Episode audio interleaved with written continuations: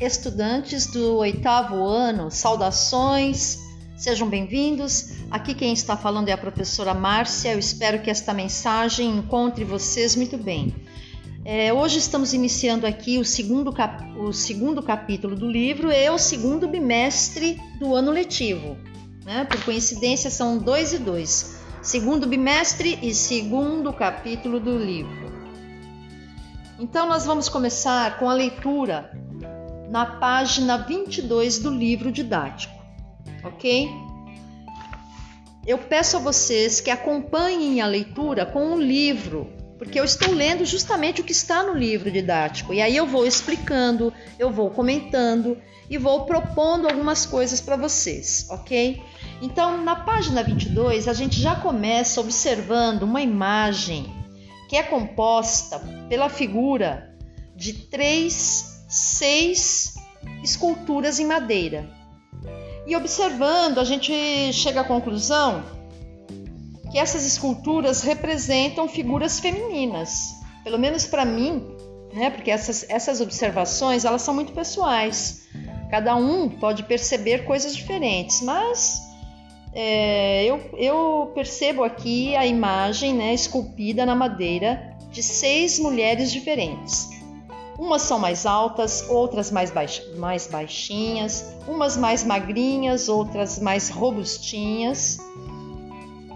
Todas elas estão numa posição como se estivessem com as mãos unidas em oração.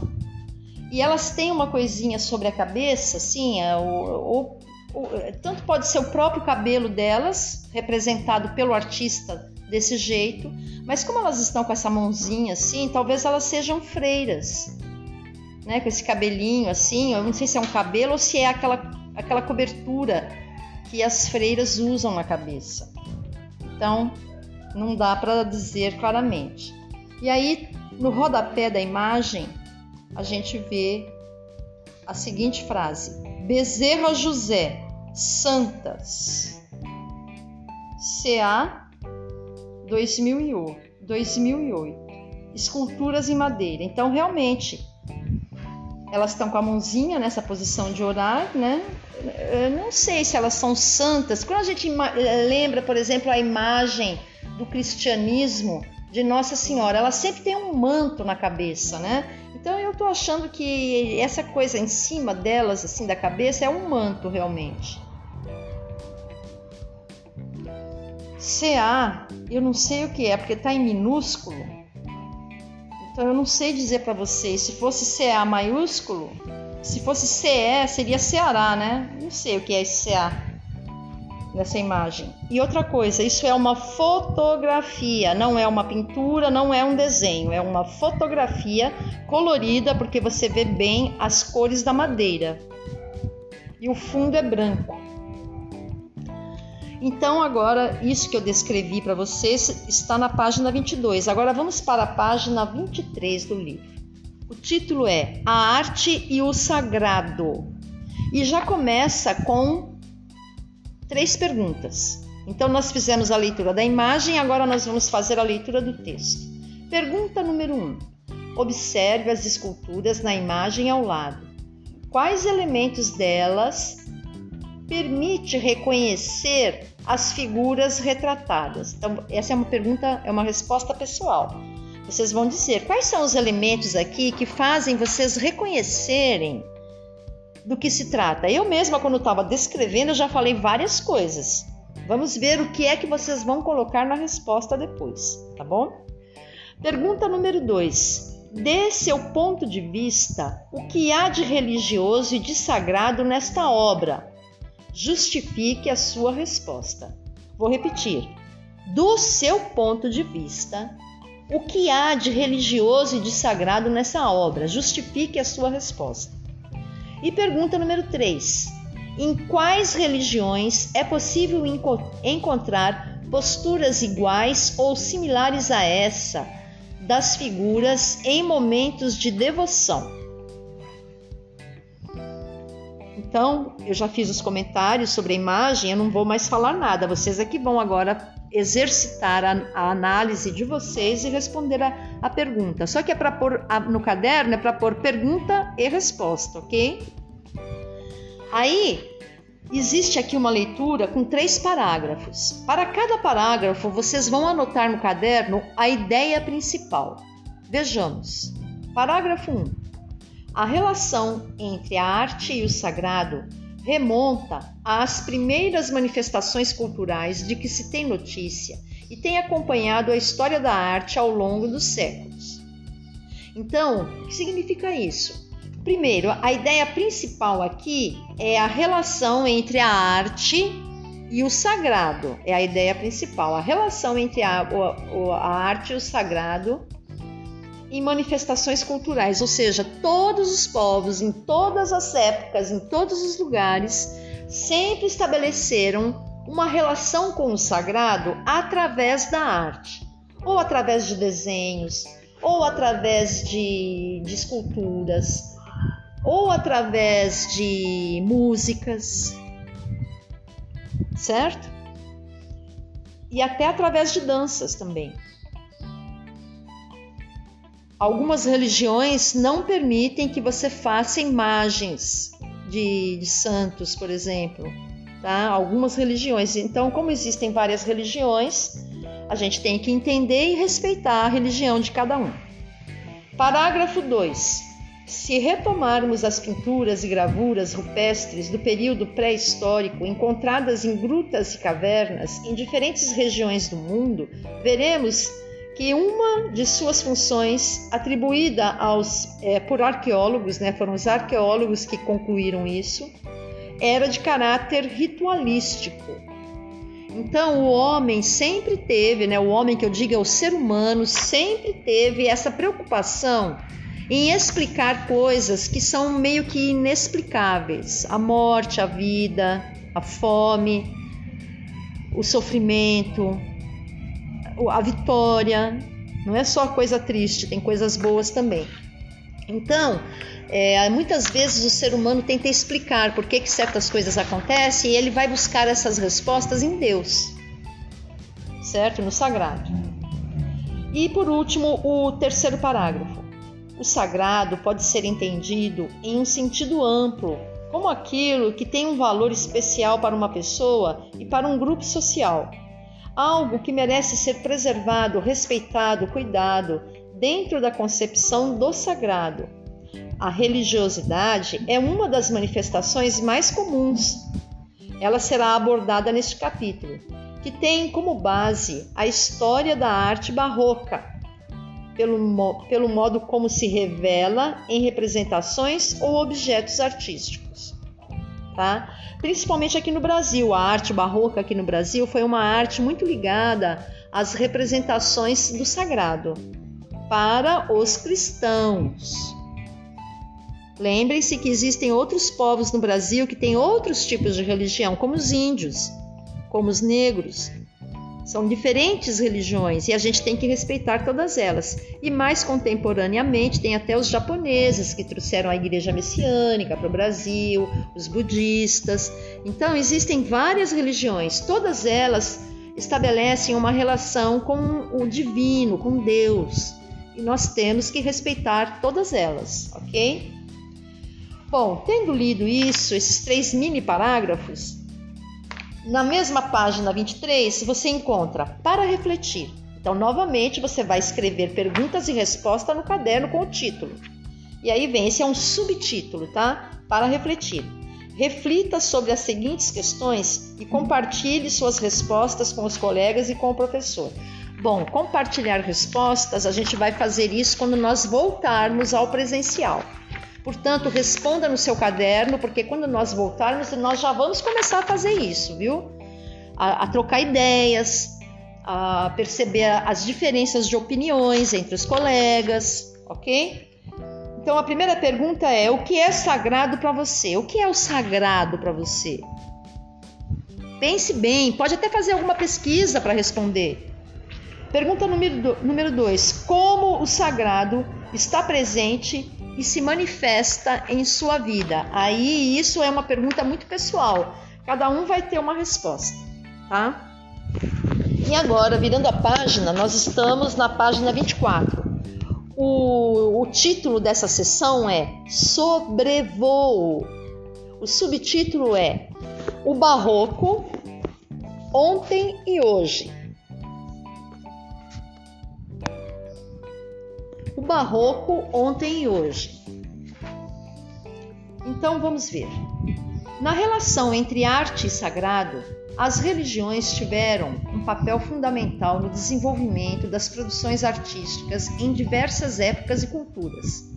No Antigo Egito, por exemplo, em um período estimado entre 3 mil até 30 anos antes de Cristo, a crença na eternidade rendeu construções de monumentos sagrados de grande valor artístico, como a necrópole de Gizé, onde se encontram os, as grandes pirâmides e o Vale dos Reis.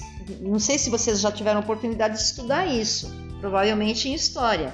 Mas as pirâmides, elas eram o que? Elas eram os lugares onde os, os faraós, quando os faraós morriam, eles eram mumificados com técnicas de preservação do corpo eles eram colocados naqueles sarcófagos, né, depois de mumificados. O processo de mumificação ele envolvia muitas coisas, como tirar a retirada dos órgãos é, viscerais, como intestino, estômago, fígado, bexiga, todos esses órgãos que ficam na parte do abdômen. E depois que eles tinham, tiravam esses órgãos, eles mumificavam enrolando uma faixa no corpo do, do faraó. Não era só o faraó que era enterrado desse jeito, mas a maioria das pessoas é, importantes eram, certo? Aí, continuando, é, é, esses corpos desses faraós mumificados no sarcófago eram colocados dentro das pirâmides. E naquela época eles acreditavam que esse faraó ia voltar. Então, junto com o faraó na pirâmide, eles colocavam todos os bens do faraó, inclusive os escravos, os animais, as riquezas, o ouro, tudo que ele tinha. E às vezes até a própria esposa dele era também enterrada junto. Eram os bens do faraó, ok? Então, é, continuando a leitura. Primeiro tem uma imagem, lembra? A gente tem que ler a imagem. Essa imagem que tem aqui não é na página, 20, na página 24, tá? Não é uma imagem muito grande, é uma imagem pequena. Trata-se de uma fotografia, não é um desenho, não é uma pintura. Nesta imagem, que é quase uma imagem aérea, ela está bem distante, você consegue ver as pirâmides e você consegue ver um grupo de pessoas, inclusive montadas a cavalo, umas a cavalo, outras a, a camelo. Eu, como eu fiz a minha cirurgia, não consigo enxergar muito bem, mas me parece que são camelinhos e homens andando nesse deserto onde estão as pirâmides. Agora vamos ler a, a, a, o que seria o rodapé da imagem. Pirâmides da necrópole de Gizé, Cairo, Egito fotografia de 2018. Então essa fotografia não é uma fotografia de, da época dos faraós, é uma fotografia atual, contemporânea. E aí você vê as cores, né? O céu, a areia, as pirâmides, é quase tudo da mesma cor, por causa do calor lá, por ser um deserto. Bom, continuando a leitura do texto. No período dominado pela civilização grega e mais tarde pela romana, a crença em seres mitológicos serviu de inspiração para a criação de esculturas como as conhecidas Vênus de Milo e Vitória de Samotrácia tem alguns nomes que são difíceis de ler, né? Samotrácia. Por que, que são difíceis? Porque não são palavras que a gente lê com frequência. Então dá aquele estranhamento na hora que a gente vai ler, tá? Bom, então vocês entenderam esse parágrafo, esse primeiro, esse segundo parágrafo, ele está falando que tanto os gregos como os romanos e outros povos também tinham relação com o divino, com o mágico, o sobrenatural, através da mitologia tá? E aí ele está falando de duas obras aqui. Eu sugiro a você que procure na internet a imagem de Vênus de Milo e de Vitória de Samotrácia, para você ver do que, que se trata essa imagem. É assim que se estuda, ok? Agora lendo o último parágrafo desta página. Então, olha só, nós falamos do Egito, depois nós falamos dos gregos e romanos, que foram povos que, dentro da sequência histórica de evolução do poder e do desenvolvimento cultural, econômico, social, foram acontecendo. Primeiro foram os egípcios, depois os gregos, depois os romanos. Assim, houve outros povos paralelamente, mas esses são os que são marcos da cultura, da civilização ocidental, ok? Então vamos ver aqui. Agora ele já vai partir para a Idade Média. Olha o que o texto diz. A partir da Idade Média, o cristianismo se consolida e se dissemina no Ocidente. Parecia que eu já sabia de cor, né? Parecia que fui eu que escrevi esse texto. Mas não. Então, olha, a partir da Idade Média, o cristianismo se consolida e se dissemina no Ocidente, adquirindo grande poder político e econômico e influenciando diversos movimentos artísticos. Peraí, professor, o cristianismo adquiriu um grande poder político e econômico? Quando isso? Bom, isso aí foi o seguinte: alguns reis, alguns imperadores, num determinado momento, passaram a aceitar o cristianismo e adotaram o cristianismo como religião oficial de alguns países, que na realidade também nem eram países. Na Idade Média não haviam países, haviam feudos, haviam cidades-estados, digamos assim, como Atenas, como Roma, como Florença, como Paris, como Londres. Essas cidades só depois é que foram instituídas como capitais dos seus países. Mas antes não havia essa divisão geográfica. E vocês já devem ter estudado isso em história. E eu estou falando isso e comprovo com isso que a arte é a mais interdisciplinar das disciplinas, porque a gente entra em todas elas através da arte, ok? Então, continuando a leitura. Então foi na Idade Média que o cristianismo se fortaleceu. E aí veja só o que aconteceu. A arte se torna então um poderoso instrumento utilizado pela Igreja Católica para transmitir suas crenças. Por quê? Por que a arte? Porque a maioria das pessoas na época da Idade Média eram analfabetas. Elas não sabiam ler. Os únicos que sabiam ler eram os monges, os padres e um ou outro rei. Nem os reis sabiam ler, só depois é que eles começaram a se interessar, começaram a perceber que esse negócio de ler era importante, começaram a fazer livros sobre a história das famílias reais para solidificar ainda mais o poder dessas famílias que se mantinham no, no, no controle das suas, dos seus territórios que ainda não eram países, hein? Aí olha só, Naquela época, poucas pessoas eram alfabetizadas e o acesso à produção escrita e, consequentemente, à educação formal era restrito. Primeiramente, só os padres estudavam, depois, os príncipes foram estudar e os nobres.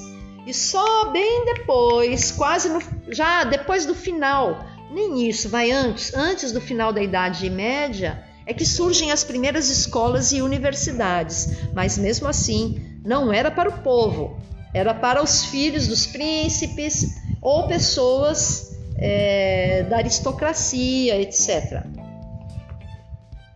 Mulheres estudando então era uma coisa impossível.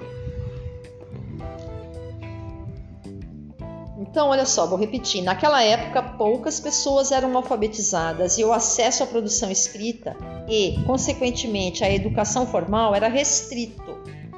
Mas as obras de arte, através da força e do impacto de suas composições, falam diretamente do grau de instrução e explorar elementos sacros na arte acabava comunicando de modo muito efetivo a mensagem de fé que a Igreja Católica queria espalhar.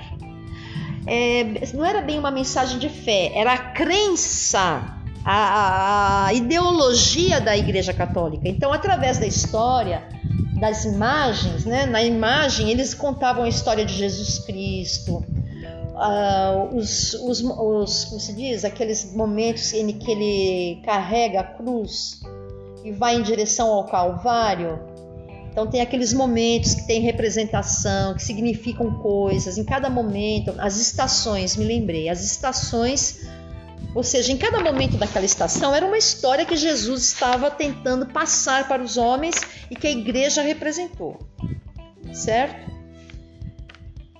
Então, é, essas obras falam diretamente com a sensibilidade e o sentido das pessoas, independente do grau de instrução.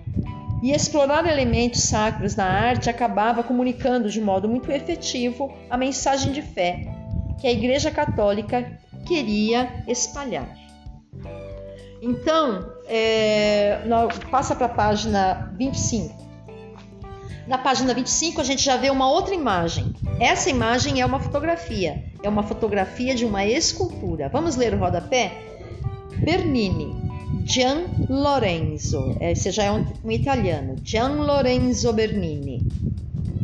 O nome da obra é Davi, entre 1623 e 1624. Aí já era idade moderna, já não era mais idade média certo? Aí já havia um grande número de pessoas que estudavam, já haviam universidades, certo?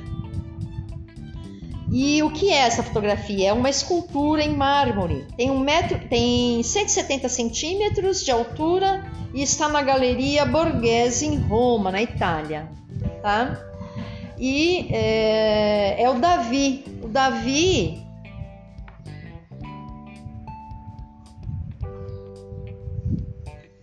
aqui nessa imagem, eu não estou conseguindo ver muito bem, mas eu tenho a impressão que ele está com o pé direito em cima da cabeça de um leão. Eu não estou muito certa, porque como eu estou com esse problema de visão, eu estou com um pouco de dificuldade de explicar muito bem que está acontecendo nessa imagem, tá certo? Vamos ver se algum de vocês consegue descrever essa imagem melhor do que eu e pode pesquisar na internet para responder, tá bom? Não só pode, como deve, isso faz parte do aprendizado. Agora eu vou ler esse texto da página 25 e no final tem mais três perguntas, tá?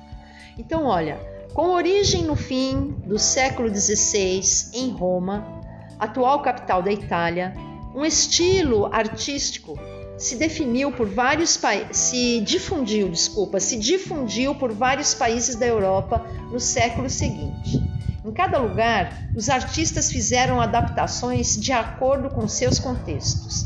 E, assim, esse estilo foi ganhando características particulares. A partir do século XVIII, os historiadores o nomearam de arte barroca. Então, vamos ver. Qual é a ideia principal desse parágrafo?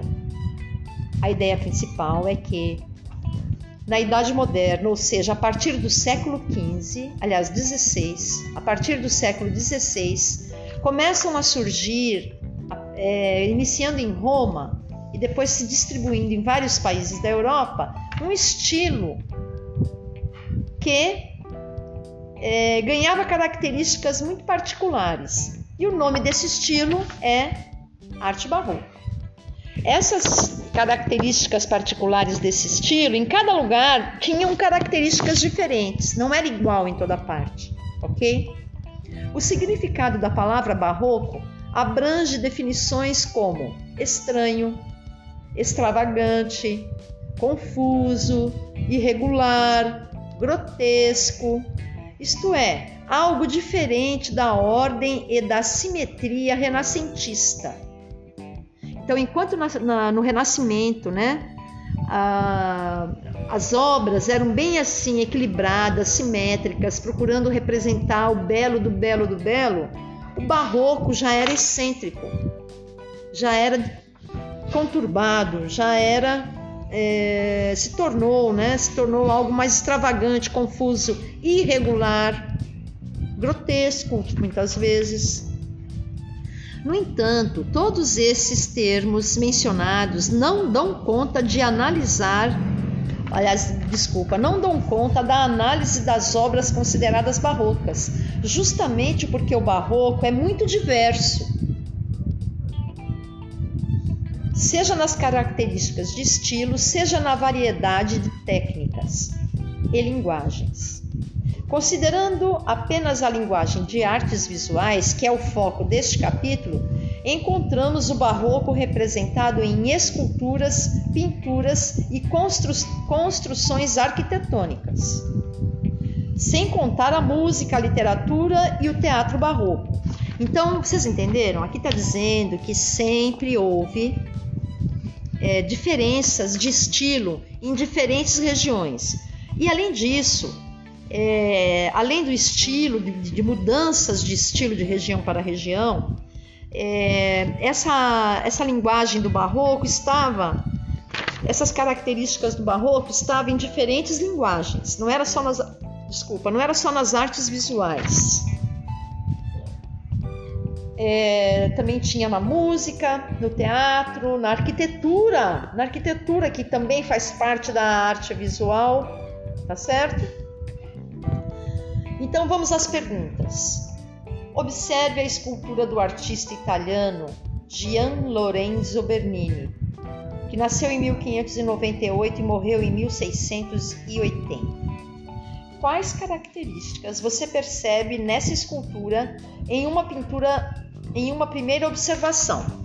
Então, primeiro você analisa só você mesmo com seus olhos e depois você vai fazer uma pesquisa para ver se o que você percebeu está correto, porque a imagem da fotografia não é muito boa. Eu, particularmente, estou com dificuldade de enxergar, porque, como vocês sabem, eu fiz uma cirurgia na semana passada num dos olhos, no outro eu ainda não fiz. Então tá difícil para mim ler, porque eu tô com um olho bom e o outro ruim. E uh, eles não fazem a cirurgia no mesmo dia dos dois olhos, e aí eu não consigo usar o óculos, então eu tô com dificuldade. Mas Tô dando, tô dando conta, tá certo? Então, é, você vai observar, imagino que você vai conseguir ver melhor do que eu, e depois, se você quiser, pesquisa através do seu celular sobre a escultura de Bernini, Davi, e tente descobrir mais sobre essa imagem. Aí, olha, a escultura é de Davi, um personagem bíblico que, dentre outras façanhas, venceu o gigante Golias. Ele venceu o gigante de Golias, mas ele é, venceu outras coisas também. E aí eu tô com dúvida se é um leão ou se é uma serpente que ele está tentando controlar aí. Pergunta número 2. Observe os detalhes com atenção. Como é o Davi esculpido pelo Bernini? Quais são as características físicas que se sobressaem? Então vocês vão analisar. O que é que está sobressaindo? É o rosto, são os braços, as pernas, os pés, o peito. Vocês vão analisar e vão responder essa questão. Tudo no caderno, ok? E pergunta número 3. Por que você acha que o artista optou por esse tipo de representação? Vocês vão pensar e vão responder, tá bom? Tudo isso no caderno.